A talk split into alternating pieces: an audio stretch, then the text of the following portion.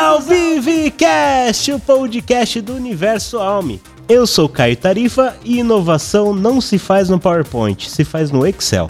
Lá vou eu de novo. Eu sou Estevão Simões e eu sou apaixonado por problemas. Eu sou José Vitor, vou tentar não falar do Magalu aqui hoje.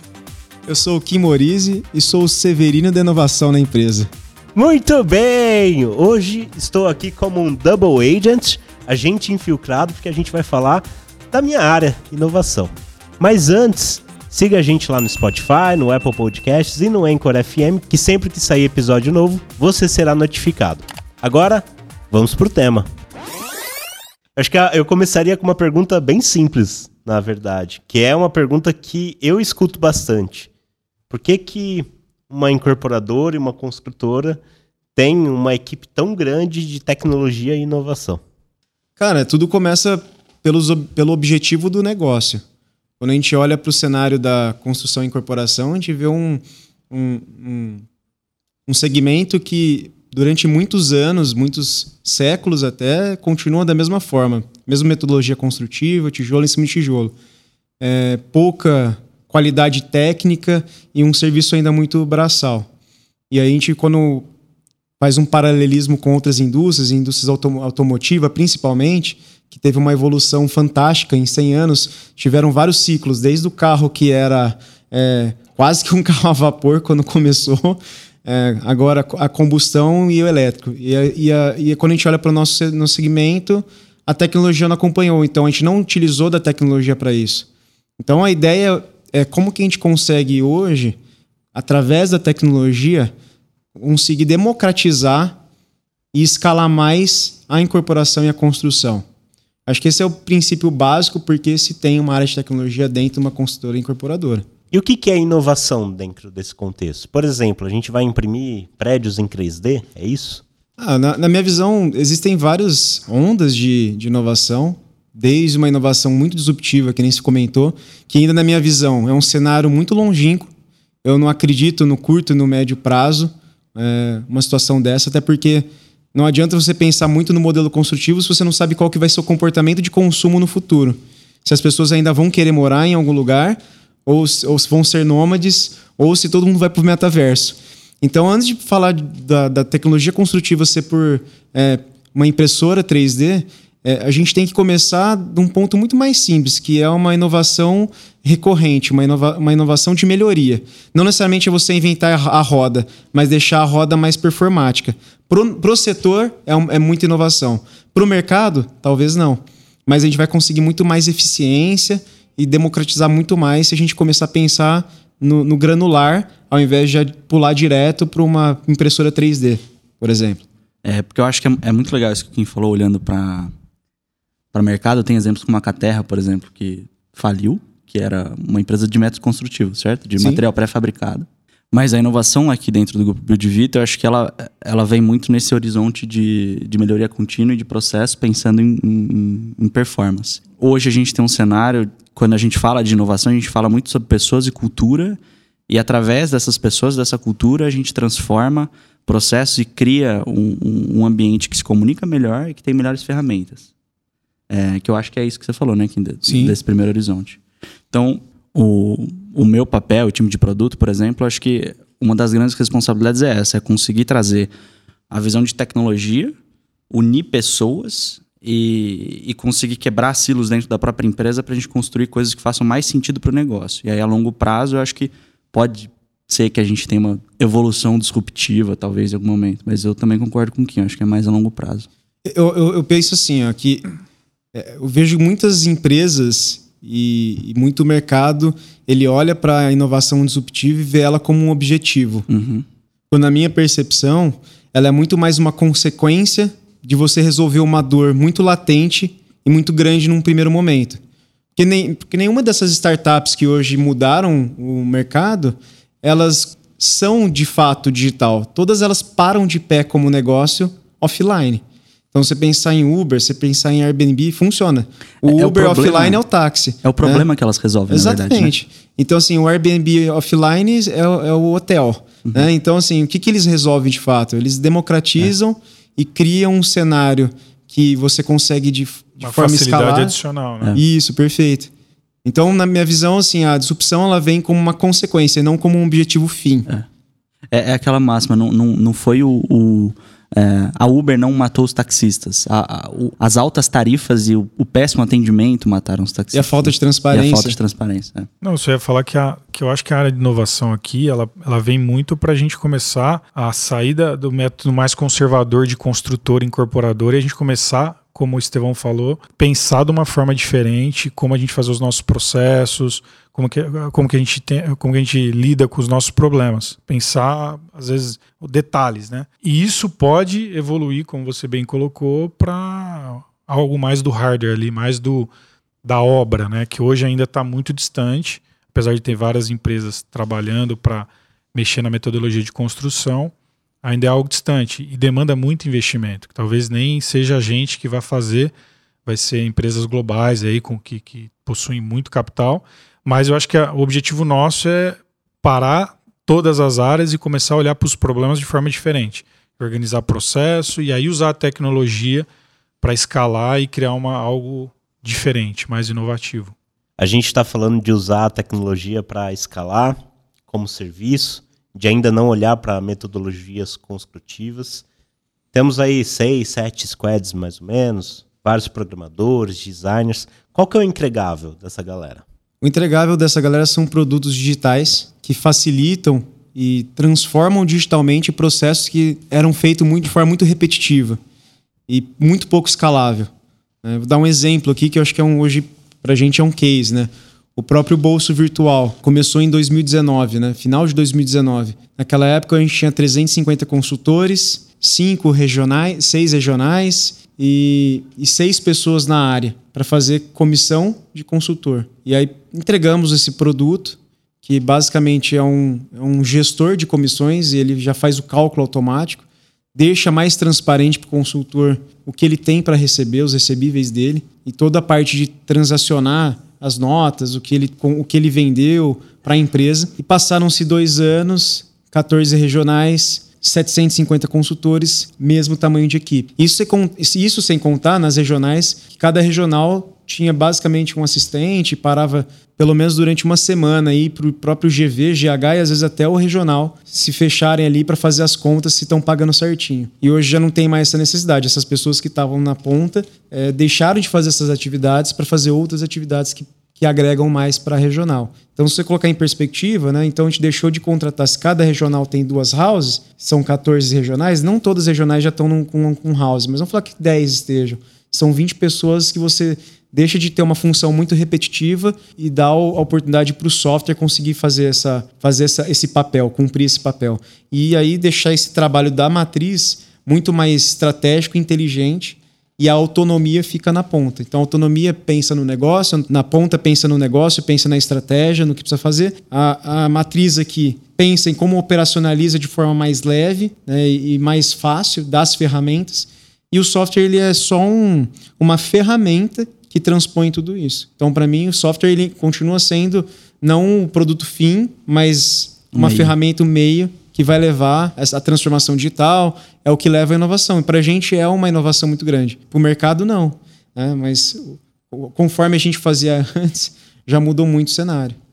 Mas para a gente chegar a, nessa construção desse software, desse produto digital, é, existe um processo. Eu sei que tradicionalmente nas corporações se você queria implantar ali um software, você pesquisava, fazia ali um benchmark e tirava um pedido ali com a área de TI para que eles fizessem a implantação daquele software que você escolheu. Eu vejo que esse processo ele se inverteu, né? Como é que funciona hoje? É, hoje a gente funciona mais como é, uma consultoria que antecede simplesmente o pedido. A gente trabalha tentando entender o problema. Então, óbvio que pela cultura da empresa a gente é muito inquieto, a gente quer resolver, as coisas chegam. As coisas chegam em um formato de quero implantar tal coisa, quero fazer um sistema XY. E aí o nosso maior trabalho hoje é quebrar essa, essa demanda que chega em forma de solução em problema. Porque sempre que a gente olha para um problema, a gente tem N formas de resolver esse problema. Então, o nosso trabalho é transformar soluções em problemas. E aí, a partir desse problema, a gente constrói soluções que têm é, métrica, que façam sentido, que param de pé E aí a gente pode estar falando ou de uma implantação no software, ou de criar um novo produto, por exemplo, como foi o bolso virtual. É, enfim. Mas aí eu vejo uma diferença, né, Estevão? Quando o Caio fala da época, vamos falar assim, do, da, da era de TI, onde o cara de tecnologia era o cara que ficava numa salinha escura recebendo pedido uhum. e, e, produzindo. Hoje a área de tecnologia ela, ela é muito mais voltada para negócio do que para a própria tecnologia. Acho que tecnologia todo mundo tem que entender e é commodity. É. É, então, assim, para a gente ser mais aderente e construir soluções que agregam mais, a gente necessariamente tem que entender muito do negócio, estar próximo do negócio, próximo da operação. Não adianta ficar esperando chegar essa demanda de forma passiva para poder atuar em cima de um problema. Eu acho que isso que a gente muda. E aí o que, o que eu acho que acontece muito nas empresas, eu acho que é natural, a empresa que ainda não é digitalmente nativa ou está no processo de transformação digital, não é um processo orgânico. Né? E, e, a dor ainda é muito latente. Então, no primeiro momento, existe muito essa demanda passiva, porque muita gente pedindo, porque tem muita dor. Uhum. A partir do momento que a gente começa a entregar, e aí você já começa a ter um nível de transformação digital bacana na empresa, o jogo vira. Você, a, a área de, de, de, TI, tecnologia, começa a demandar mais do negócio do que o negócio demanda da TI. No sentido que a gente olha para o produto que já está de pé e começa a falar assim: cara, você vai continuar gastando esse tudo para ficar com esse produto? Não tem mais nada para ter payback ou para ter ROI? Quais outras features que a gente tem que colocar de pé para ficar mais, mais sustentável o produto? Porque acho que essa que é a visão, né? É, chegar um momento que a tecnologia no futuro seja totalmente sustentável, que ela mesmo se, gere um, um, que ela se pague assim sem ter uma sustentação muito grande, que ela consiga ser escalável, mas também que não aumente é muitos custos. Tecnologia vai virando, vai virar o negócio, no é, é. Vai, se, vai se confundir. É, mas é o que você falou, Kim. É a questão do, da área de tecnologia, do passado versus a, o presente, é conhecer do negócio e principalmente dos números do negócio. Então a gente não faz é, só fazer por conta de uma demanda, mas a gente entender o que está por trás do, daquela demanda, do problema em termos de números. E aí, quando você tem um olhar do negócio, você desenvolve a melhor solução do que até o, a própria área cliente está pedindo, a solução que ela está ela tá, é, te propondo. Então, acho que é, essa mudança que é muito difícil, assim, você vê quem se destaca aí no mundo de tecnologia hoje é quem te, consegue ter a, a, parte técnica apurada, conhecer da parte técnica de tecnologia, mas ao mesmo tempo entender do negócio, entender como o funcionamento, as relações. Então, acho que isso é, é fundamental. E, e, esse outro ponto que o Kim colocou, que eu acredito muito que no futuro é, vai ter uma, uma, uma, colisão aí de tecnologia com negócio que tipo, quem a tecnologia vai ser o negócio. É por mais que você faça um produto físico, mas quando você vem para operação, vai ser baseado em tecnologia e muito menos em, em, Todo mundo vai ter que conhecer tecnologia. Todo mundo vai ter igual hoje, vamos falar igual agora, a maioria tem que conhecer de Excel, de PowerPoint, que lá na, sei lá, na década de 1970, 1960 ninguém conhecia, nem existia, e hoje todo mundo conhece. É, vai ter um momento que todo mundo vai ter que conhecer de, de outras linguagens aí para poder trabalhar. É, acho que aí entra num, esse ponto do número que o Zé falou é muito interessante, porque quando a gente fala assim, por que, que tem uma área de inovação dentro de uma incorporadora e construtora, né? É, e aí, quando eu olho para o mercado, eu vejo que sopa de letrinha está na moda. Então, design sprint, subção, né, squad, startup, é, são termos aí que é muito legal de se falar e talvez seja até um movimento de, de RI das empresas, né? Mas quando participo de fóruns ou então de discussões, eu sempre percebo que muitas empresas tomam isso de forma leviana e falam: ah, precisamos comprar startups. Por quê? E aí eu vejo assim, por falta de conhecer o número, por falta de ter um objetivo fim e um foco, as empresas saem na necessidade, no desejo aí, na dor de precisamos ter tecnologia. Esquece por que, que elas precisam ter tecnologia. E aí eu faço um paralelismo, talvez na década de 70, 70, quando começou o computador na nossa nova era digital, TI não existia nas empresas, né? E aí foi um movimento de ter TI, de trocar o papel, a caderneta para um computador. E, e, as áreas de TI elas começaram geralmente dentro do setor financeiro, né? Isso, porque é onde tinha maior é. dor. Né? Porque é onde você tinha maior dificuldade de rastrear, uhum. de você acompanhar, exatamente, uhum. né? de você prestar conta. Então, assim, o que eu vejo é a gente ir para um segundo ciclo de, de revolução tecnológica, onde as empresas vão começar a incorporar essas tecnologias, mas desde que elas entendam o que é o número dela, o que é o objetivo dela. Se não sai todas as áreas querendo fazer alguma coisa diferente, é. sem um foco. E aí, sem um foco, dinheiro é finito, recurso é finito. A mentalidade pode ser infinita. E inovação é, é. tempo também. Né? Inovação né? é uhum. tempo. É, e, isso, é isso é um ponto legal, porque eu acho que a galera pensa em inovação e pensa em, sei lá, fazer um. Da noite pro dia. Não, da noite. Que é rápido, que é fazer coisas é, novas simplesmente por serem novas e não necessariamente terem um, um, contexto, assim, um, um. Por exemplo, quando a gente fala de inovação, por que, que inovação não pode ter ROI, não pode ter retorno? Quando a gente fala de inovação e ROI, por exemplo, a gente fala de custo evitado se eu tiver um fluxo de, de, de, inovação que me permite testar e matar uma ideia mais rápido, eu não estou ganhando tempo e, uma consequência, estou economizando dinheiro. Perfeito. Eu acho, eu acho que as, as coisas podem ir né, paralelo e acho que a inovação é, ela é muito mais, muito mais prática e palpável do que as pessoas imaginam. É, para mim, inovação sem ROI é um brinquedo caro. É. Não serve para nada. É. Ou minimamente com foco, né? Às vezes você não é. tem a clareza do ROI porque é uma coisa muito nova mas você tem uma clareza de onde você quer chegar, assim, né? por mais que tenha algumas mudanças no caminho. E, esse é um, ou do tamanho do problema, né? O, o custo hoje é. não necessariamente da, da é. solução, né? O, o, Caio tem uma frase legal que ele falou, acho que nos primeiros Beefcasts, é ele falou segundo. assim... No segundo, né? É, inovação, é inovação se faz no PowerPoint, se faz no Excel. É. E aí, você para pra falar assim para as pessoas, as pessoas nem entendem, né? Mas na verdade, porque Excel, por quê? Porque é no número. Tem que fazer sentido. Na prática também. Tem que fechar né? Na verdade, é aquilo que você falou. Tem muita gente pensando na apresentação bonitinha, no RI, é. Mas no final do dia tem que fechar a conta. É. E aí eu já puxo uma, uma outra pergunta que vai muito em linha com o, vai muito em linha com o que o Estevão estava falando, que é sobre quanto tempo demora a inovação. Eu acho que a gente está numa, numa incorporadora, numa construtora, para a gente é fácil ver ali um empreendimento inteiro sendo construído de dois anos e meio a três anos e meio. É, mas quando a gente vê um software que não é algo que a gente pega, né? Não é algo que a gente vê na rua, é, esse tempo parece às vezes uma, uma eternidade. eternidade. Quanto tempo demora a inovação? Cara, eu acho muito legal porque assim, a engenharia de software e a engenharia civil são muito parecidas. Hum. É que um você consegue tangibilizar isso de forma palpável e o outro você não consegue, não consegue ser tão palpável. Né? Mas dá para você criar vários paralelismos. Então, assim, você consegue construir um prédio começando pela sacada? Não, nem o software. Né? Você tem que primeiro lá fazer a fundação, fazer o muro de arrimo, fazer os baldrames, enfim. Software é a mesma coisa. Só que a diferença é que o software, o, o prédio, todos conseguem de forma explícita ver ele evoluindo. É factível, né? Você consegue ver. O software não. Só, só a partir do momento que você cria, é, gera o primeiro ciclo, que você tem algum tipo de experiência com o usuário para entregar o mínimo para que ele possa usar, que ele consegue ver algo factível pronto.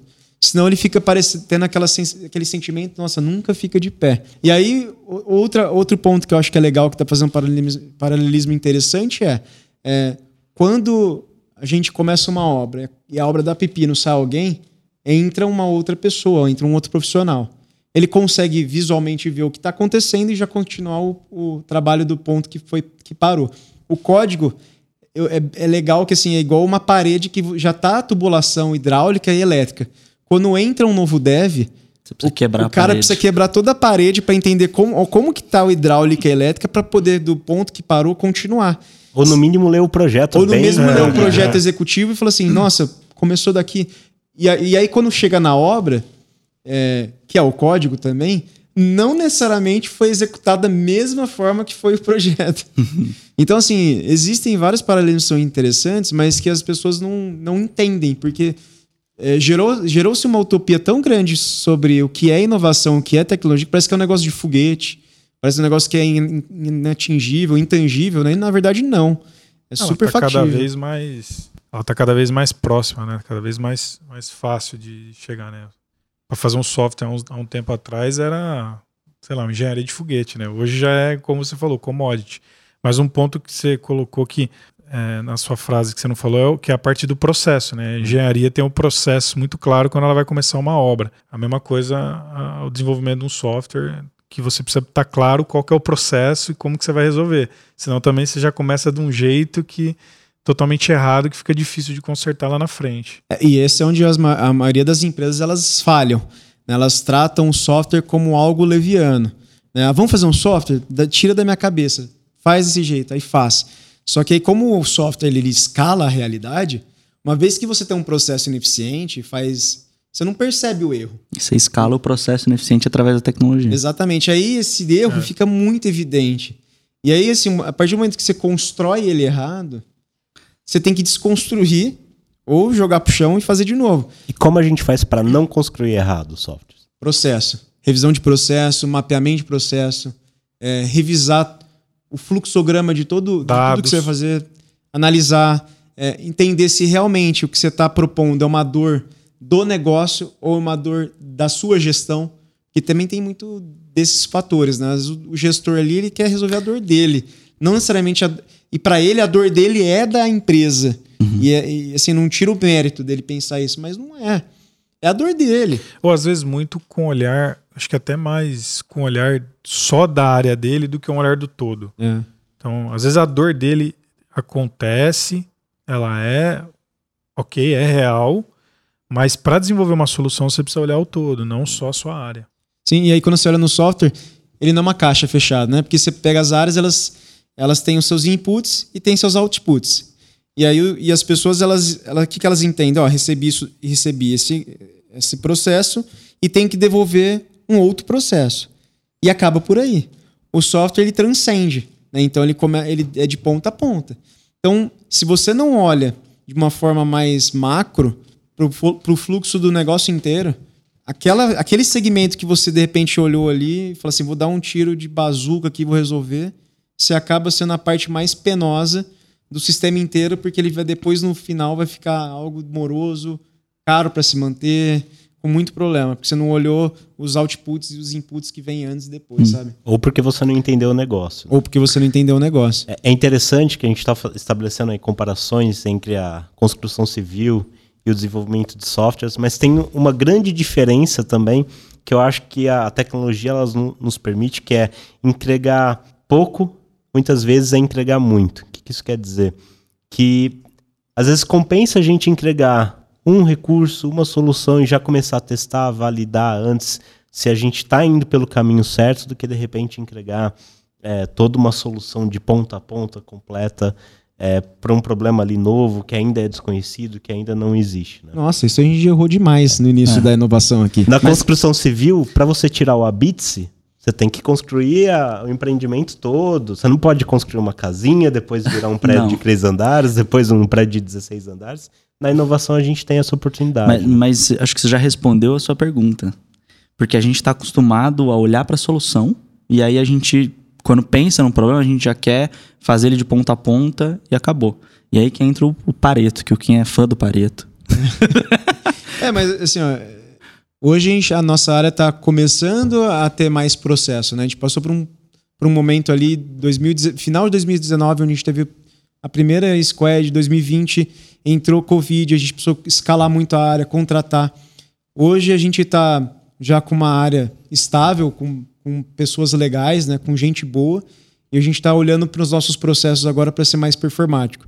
E aí eu, eu, vejo muito erro assim do início, que a gente também teve essa ânsia é, obviamente não entrou na metanoia do mercado, mas a gente sempre quis entregar muito valor e muitas vezes a gente esqueceu de, de olhar o granular, o fracionado.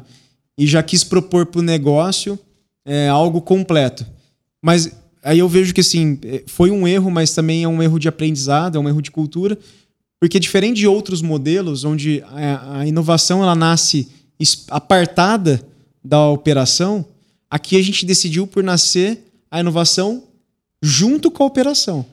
E aí você tem dois mundos que se colidem sim, de forma muito gritante, porque a, a operação, que é o motor 1, que é quem traz o resultado, precisa de tá resultado, tá né? carece disso e tem essa necessidade.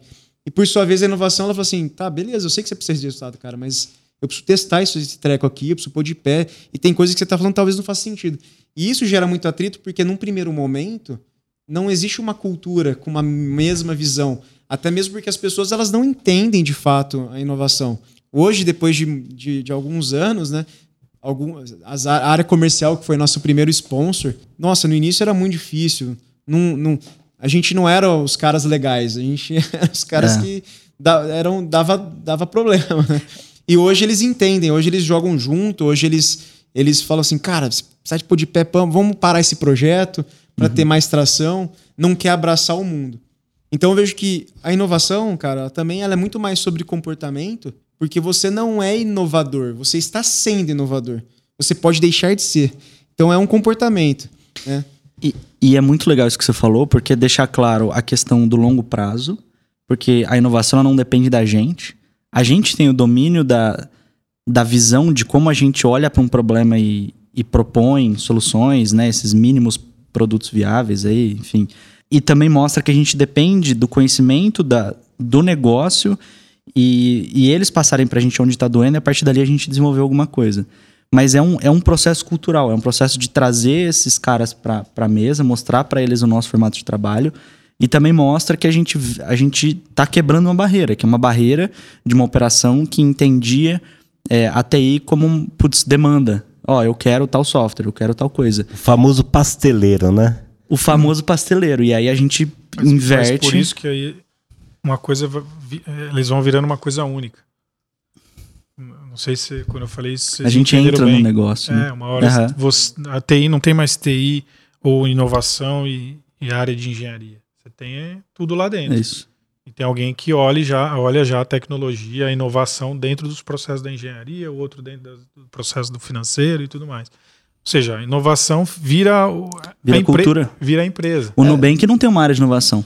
É, não, não precisa. A maioria das empresas nato digitais não tem é. área de inovação. Ah. Acho que a partir do momento que a gente cria uma área de inovação, a gente está querendo ser diferente. Aí eu acho que. Eu acho é. que assim, hoje eu vejo que nem a gente tem mais o sentido de se chamar inovação. É. A gente é desenvolvimento de software. Uma área mais de produtos digitais. Produtos ali. digitais, sim. É. Inovação é a empresa inteira. E aí um ponto que é interessante, que é muito legal isso que o Zé falou, que é uma coisa só. Hoje eu olho até a realidade da engenharia, né? Quando tinha uma engenheira olhando para projetos de TI, ajudando lá dentro os processos que no caso é a Letícia, que está vindo abarcar no nosso time hoje, uma engenheira que está dentro da engenharia e que ela é hoje. Faz parte do time de inovação e tecnologia. tecnologia. Uhum. Exatamente. E ela sempre fez, só não sabia disso. Uhum. Mas é, é, legal hoje, como é, conversando com, com o Fausto, com o Piauí, que são os diretores da área, os, os gerentes executivos da área, eles entendem isso como uma forma muito natural e falam assim, faz muito sentido é, ela ser de uma área de tecnologia porque ela, é um, ela tem consigo um valor muito grande porque ela conhece todo o processo de forma minuciosa. Ela conhece o negócio. Ela conhece, ela conhece o, negócio. o, negócio. E isso gera valor.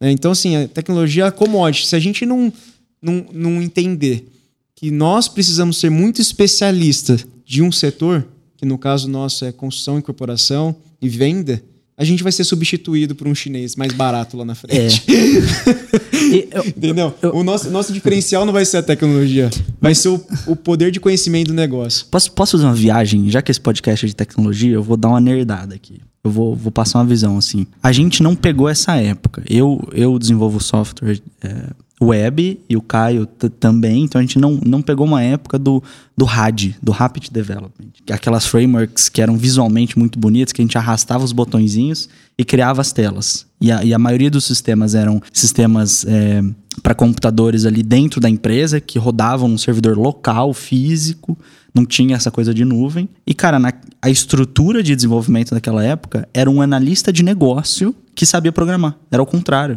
Então sempre foi sobre o negócio. A única coisa é que eu acho que a gente foi entendendo a necessidade de ter essas duas frentes. A tecnologia foi evoluindo, a plataforma mudou, a forma como a gente olha mudou. Para a escala hoje, como está muito digitalizado, a gente precisa de um volume de informação rodando muito grande, diferente de um contexto empresa, vai, de no máximo 3 mil colaboradores. Hoje a gente já pensa numa escala gigante. Então você precisa de alguém olhando para a tecnologia, mas o cara da, da, de negócio é tão importante quanto. Mas é muito louco ver que isso sempre foi uma realidade. É, se pensar na década de 70, quando criaram as áreas de TI, que nasceu dentro do financeiro, era uhum. um financeiro. Que sabia programar. Exatamente. Aí, é o especialista de é. mãos dadas é. com o negócio. Aí o né? que aconteceu, né? Começou a ter máquina. IBM parou de ser uma International Bench Machines, né? Máquina de escrever, e passou a ser servidor. Aí virou o quê? TI infra. Então, década de 90, muito famoso aqueles data centers, o cara do DBA, aquela sala que. Cabo passando para tudo quanto é lado. Menos 5 graus, o cara de casaco lá. cara, aí passou a ser muito tech hardware. E esqueceram que o software ele tem relação intrínseca com o negócio. Aí o agora acho que ressurgindo das sombras, né? Virou muito essa questão web. A web favoreceu muito essa liberdade, construção acesso, de negócio, acesso. escala. E, aí, o e aí o, o nerd do passado, que era só o cara que era CDF, virou o geek. que é o cara que entende desenvolvimento de software e faz um software. E aí eu achei muito legal, né? Quando a gente fala de negócio e fala dessas empresas, normalmente são as insurgentes que disruptam o mercado. Ah, mas é como que. É meio paradoxal quando eu falo que é o cara que não conhece do negócio que disrupta o negócio. Uhum. Na verdade, é o cara que dá um mergulho muito profundo para entender uma dor de um segmento. Mas, mas que tem uma. Ele, ele, estuda, ele estuda. Tem uma visão por cima. Tem uma visão é por cima e ele não é enviesado. Isso, pela dor da operação. Que é aquela coisa dos nossos pais. Ah, eu sempre fiz isso a minha vida inteira e sempre funcionou, fica quietinho aí. Então, ah, Mas pô, esse, é, esse, é o ponto. É, né? esse é o ponto. Porque eu, eu, normalmente esse pessoal estuda, né? Ele não conhece do negócio porque ele não está no negócio. Mas ele estuda, entra no negócio, entende a dor e desenvolve a solução sem o viés. É. Então, Mas, não, não quer dizer porque às vezes a gente então escuta... Então não importa não, se a gente está ser... no negócio ou não. É. O que importa é estudar o é negócio. Estudar o negócio. É, aí, é porque às vezes a gente vai sempre pro 880, né? Não, o cara que a gente é disruptado porque não conhece. Então, não vão, não vão conhecer. É, não. não, tem, não tem por que ter uma área de inovação é, dentro do negócio. Então, exatamente. Então, então nós estamos falando bobagem até agora, né? Não. é, eu acho que você tem o estudo com dados, é, mergulhando no problema, que te permite, junto com, sua, com o seu conhecimento em tecnologia, somar isso com o conhecimento do que você estudou do negócio e gerar uma solução que, que sem o viés, né? porque se você for numa empresa normal, o cara fala, não, isso aí a gente já tentou no passado e não deu certo. Talvez esse cara não tenha essas, essas amarras e esses vieses. Mas normalmente a, a startup que, que disrupta sempre tem um cara que veio do negócio e tem um cara que entende muito de tecnologia. É. E aí, assim, o que, eu, que é muito legal quando a gente fala de teoria é que na teoria tudo funciona, o Excel aceita tudo, não dá para a gente montar negócios extremamente lucrativos no Excel, né? Você fala, pô, consegue vender 10 milhões, mas na hora de pôr em prática não funciona. Então, a teoria é interessante, mas o principal ponto de sucesso que eu vejo nas startups é porque eles vão na rua. Eles vão a campo, eles validam os produtos. É o PAP. É. Exatamente, eles vão lá e falam assim, putz, legal, peguei, peguei esse conhecimento teórico aqui, explícito do livro, Agora eu vou para a rua e vou ver o que, que a rua tem para dizer. Isso é tirar o viés. Exatamente. E, e a gente é apaixonado pelo viés. A gente fala assim, nossa, eu acredito muito nessa ideia. Vamos na rua testar. E aí é aí que tá o... E aí que volta naquela questão de que a gente tem que desconstruir a solução e achar o pro é. problema. Mas uma vez que a gente acha o problema, valida e acerta, a gente encontra a melhor solução, valida e tá ok, a gente arruma o processo, a gente acerta na tecnologia, a gente deixa aquilo escalável e a gente resolve a dor. Essa dor que a gente resolveu dentro de casa também pode ser uma dor do mercado? Não necessariamente. É. E aí é muito legal, porque existe uma cronologia aí que a gente tem que seguir. A gente começa a falar desse assunto, então a gente fala assim, pô, então tudo que a gente está fazendo aqui está errado. Né? Porque a gente já tem que pular também para ir na rua e testar. Enquanto a gente está demorando aí um ano e meio para reconstruir todo o nosso sistema de vendas. Bom, eu acho que é um, ele é um processo contínuo que você não. Cara, você não tem o carro. Não adianta você querer pular para o avião. Primeiro constrói o carro. A partir do momento que você tem o carro, você começa a melhorar ele. Então, assim, é a questão do MVP mesmo. Talvez o que a gente vai entregar ele seja suficiente para nós, mas não necessariamente para o mercado. Pode ser que seja pelo, pelo nosso tamanho. Mas a partir do momento que a gente tem esse primeiro modelo, a gente tem a condição de olhar para o mercado e começar a sugerir Lembra quando eu falei assim, ó, a gente está ainda no mundo modelo passivo, onde as, onde as áreas têm muita dor, ainda gritam muito para a gente? Vai chegar um momento que a gente entrega, que a área fala assim, já estou satisfeito. Então agora a gente vai para o mercado e vai começar a olhar, e, cara. E para a gente, é aí que está o desafio, né? Para a gente aqui, pensando na, no nosso mundo, é você conseguir balancear e equilibrar a demanda da, da, nossa, da empresa com esse olhar se de, lá, mercado. de mercado. Porque muitas vezes o que a gente precisa, o mercado não vai precisar. Então, como? E não é só a gente tendo a mesma lógica de uma startup que está começando. Não é só isso. Porque nós temos interesse de uma empresa grande que já roda. Então tem algo mais complexo aí que a gente vai ter que lidar. E, e tem outro ponto. É o mesmo recurso, o mesmo time Hoje. e o mesmo bolso para atacar as duas dores. Então, por isso que é tão importante ter foco e objetivo comum. A gente tem que estudar duas vezes, então. É. A gente tem que estudar duas vezes e a gente tem que casar e dosar o quanto a gente precisa fazer para o negócio. E o negócio tem que entender isso de forma objetiva. e depois falou assim: não, agora o negócio vai investir para olhar para o mercado, para lá na frente, lá na frente, ter um payback num ponto que eu às vezes zero o meu DNA aqui para poder atender o mercado. O que, que é DNA, Kim? Que, que, é o custo da empresa, que é o custo, custo de operação, operação. custo uhum. de operação da empresa, que é os investimentos da empresa, é, todas as contas. É o quanto custa um time de desenvolvimento para sustentar um. E aí, se eu vendo, eu consigo zerar e aí. É, vamos, vamos falar o seguinte: um time. Um, hipoteticamente, um time custa 50 mil reais. Ele está 100% alocado para um produto. Você entregou o produto, ele vai custar ad eterno 50 mil reais. Sustentação. E aí é o seguinte: se você parar de fazer melhoria e ser mais performático, talvez você consiga reduzir isso para 20 mil reais. Aí o ponto que é interessante é: e se a gente pegasse os 70%, começasse a investir para olhar para o mercado, para lá na frente deixar de ter esse 20, esses 20 mil reais e zerar para nós, e porque entrar. vai exatamente começar a receitar. E aí, a gente já começou a fazer isso? Tem alguma iniciativa nossa para fazer isso acontecer? Cara, tem. Você sabe que tem, né? que perguntinha, hein? Que cara? perguntinha capciosa, tem, tem, cara. Tem um, tem um nome aí Segundo rolando nos corredores. E... É, uma tal de plataforma. O que, que é isso? Cara, isso aí tem. Eu não sei nada disso, não. Isso é coisa do Zé. Eu cara. também não. não, não, não. Quem que fala, quem fala bonito, né? Fala o que, que é a plataforma. Fala, eu, eu, acho que é legal, assim. O Zé, ele é o grande responsável por, por ajudar a construir esse cenário. E hoje é, é nosso gestor aí da plataforma, quem está à frente, principalmente é, liderando aí junto com, com a diretoria, com os sócios, quais, são, quais serão os nossos objetivos e o, o que, que a gente tem que atingir, né?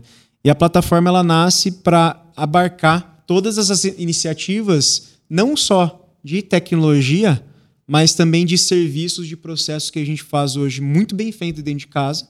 Aí um exemplo muito legal disso, por exemplo, o Aprovo, do Dani Gerardi, que ele consegue atender o mercado e não necessariamente tem tecnologia envolvida nisso. Ainda não é escalável, mas já consegue vender. A plataforma ela entra como um formato onde se abarca todas essas iniciativas, até para poder fazer um cross-selling, que, que é você, uma vez que você conseguiu um cliente aqui, você lutou para ter esse cliente, um você né? investiu nesse cliente, você tem já outros portfólios aqui, outros produtos de prateleira que vai, ser, vai ter muito menos, é, muito menos fricção para ele poder é, entrar. É, então, assim, é, a plataforma ela vai servir para abarcar tudo isso e a gente tem algumas iniciativas que, que a gente está chamando de avenidas, que vão ser produtos e serviços aí que vão é, ser os, vamos, vamos dizer assim, os pioneiros, né, que vão é, puxar outros serviços e conectar, porque é uma dor muito grande de mercado. Hoje a gente não tem nada, a gente está estudando, principalmente falando, tudo que a gente falou nesse, nesse podcast hoje sobre experimentação, é, mergulho profundo, estudo e teste no mercado, a gente tem feito isso com a plataforma com três iniciativas aí de validação. É, assim, até resumindo um pouco do que o Kim colocou, né, deixando mais prático, a gente, a gente começou a verticalizar muita coisa aqui na empresa ao longo da, do, do, do nascimento até hoje, a gente foi verticalizando muito por uma deficiência do mercado em nos atender. E aí chegou nesse, nessa etapa onde a gente falou, pô, e se a gente começar a prestar esse serviço? Será que o mercado é, teria interesse em consumir esse serviço, produtos e serviços que a gente produz para nós mesmos? Sendo que se a gente não conseguiu achar no mercado e a gente resolveu fazer internamente, por que, que a gente não começa a olhar para o mercado e atender essas demandas? E aí, pô, vamos começar a, a, criar um ecossistema onde a gente possa dar essas ferramentas para pequenas e médias empresas, que representam 80%, 90% do nosso mercado, para o consumidor final também, que querendo ou não, ele, ele vira um construtor, né? Quem constrói sua própria casa, seu próprio comércio, vira um construtor. E por que não a gente democratizar também a parte de tecnologia? Tudo que a gente está construindo aqui que nos atende, por que a gente também não pode é, compor esse ecossistema de produtos e serviços e a gente disponibilizar isso para o mercado. Então, é essa, essa é a jornada que a gente começou aí tem, vamos falar um pouco mais de um ano, né? Acho que a uhum. inovação vem, vem antes disso. A gente começou a falar disso tem um ano, um ano e pouco. E agora a gente está no momento de validar qual realmente é a dor desse mercado, o que realmente faz sentido para eles, o, o, com qual produto, qual serviço é, realmente é o, o ganhador de pedido, é o que vai fazer a gente escalar Uhum. e para depois a gente poder é, vender os outros serviços e tornar essas empresas ou as, as essas pessoas físicas com uma eficiência muito maior de construção, com, uma, com maior aderência à tecnologia e tudo mais. Esse é o objetivo da plataforma. E querendo ou não, nasce um, um novo produto para a gente, como, como, não como incorporador propriamente dito, mas é, como um prestador de serviço, mas dentro do, do nosso mercado, que é, por exemplo, se qualquer um de nós aqui quiser, nosso sonho, se qualquer um de nós aqui quiser construir a própria casa, que ele possa vir a build, é, não só para olhar um apartamento, um terreno, uma casa pronta, incorporada, mas que, ela, que ele possa ter, a gente possa dar ferramentas para ele fazer a construção dele Tipo, por si um, só. tem um terreno num bairro que não é um condomínio. Exato, Certo? exato. Ou pode até ser dentro do condomínio, mas eu Sim. tenho meu terreno e eu quero construir. Pô, eu te dou a ferramenta para você construir. Não necessariamente você precisa contratar um produto pronto meu. Eu posso te dar a ferramenta para você construir. Dentro Isso é a plataforma de soluções. de soluções. E aí, pensando na, na, num- num mais B2B, né, mais empresas, eu posso dar essas mesmas soluções para quem constrói para vender, que são querendo os nossos concorrentes da incorporação, que eu dou, dou E o serviços. que, que a gente ganha vendendo para o nosso concorrente? Ah, Boa pergunta. Eu acho assim, a gente pensa muito assim, se, a gente não fizer isso, alguém vai fazer. Vou dar o um exemplo que o Kim não gosta muito, mas é o único, é o único que eu tenho. Acho que eu sei. Deixa eu adivinhar. Começa com M? Começa com maga, Vamos falar, do, termina com Lu. termina com Lu. Vamos falar do Alibaba, então. Né? Não, mas só, só dando exemplo para ficar muito claro para quem está ouvindo, porque é uma coisa que já acontece. O Magazine Luiza, é, é, querendo ou não, ela disponibilizou toda a parte dela de marketing, vendas e tecnologia, basicamente, e logística, né, esses quatro pilares, para todos os, os pequenos comerciantes. Então o cara pode vender via, que é o, mar, o famoso marketplace, eu vendo meu produto lá, que é o canal de divulgação do produto, de vendas e tudo mais, uso a tecnologia deles, eles entregam para mim, pô, e eu só faço administração disso, e, e eu posso alavancar minhas, minhas vendas e tudo mais. Então, basicamente, ele pegou o concorrente dele local e deu, e deu a mesma capacidade de tecnologia e de vendas que ele tem. Né? E tá ganhando com isso. E no Já- final do dia, a Magazine Luiza se tornou aí referência no É. setor. E até, e até operadora de celular ela é hoje, né? É. Maga Mais já tá Só que assim, só que, só que é o interessante no estudo, que você pega uma empresa de varejo, eles fizeram esse movimento por necessidade. Então não foi um movimento, é, vamos falar assim, Pensando Natural. no negócio, no é, dinheiro. foi necessidade. Foi na dor, não Por foi na oportunidade. A, mar- a margem cada vez mais apertada. Qu- Quanto maior você escala nesse mercado, mais ineficiente você vai ficando, porque Custo de logística. custo de logística, Market é, share. é um monte de loja, você gerenciar toda essa loja, todas essas lojas, estoque nessas lojas. E, e o dono ali, o olhar do dono, loja a loja, você vai ter um cuidado muito maior, entendeu? Então, e outra, ele, eles provê, quando olhou para prover tecnologia, me dá mais dinheiro do que eu mesmo é, rodar esse ciclo, é, é muito melhor. No nosso caso, nós estamos olhando muito mais, é, não por, por falta de margem no nosso negócio, ou por, mas, mas muito mais para a gente ampliar o nosso, diversificar o nosso, nosso, mais por oportunidade, para diversificar nosso portfólio de produtos e serviços, porque em algum momento a gente acredita que alguém vai fazer. Pra gente fechar, quem quiser conhecer um pouco mais da plataforma, da inovação, tá convidado. Super Sempre. convidado, sempre. Louco. Pode bater um papo com o Zé, pode bater um papo comigo, Carlos, Cauê, com vocês, né? Caio, Estevão, todo o time. A gente tem que estar no negócio. Estamos sempre por aí. Eu s- Só posso concluir uma coisa que eu achei interessante? A gente falou do processo de, de- de tecnologia dentro do contexto de inovação, é, falou da necessidade de conhecer do negócio e que hoje a gente está, que a gente precisa olhar para as duas frentes, tanto para mercado quanto, quanto aqui para dentro de casa, certo? E é muito legal ver a plataforma como esse olhar para fora, validar o negócio, entender um pouco mais o contexto da, da construção civil. Faz muito sentido. Show de bola. Obrigado, Estevão, Kim Zé. Obrigado, ouvinte, que nos acompanhou até aqui e até a próxima. Tchau, tchau. Tchau, tchau. Valeu. Falou!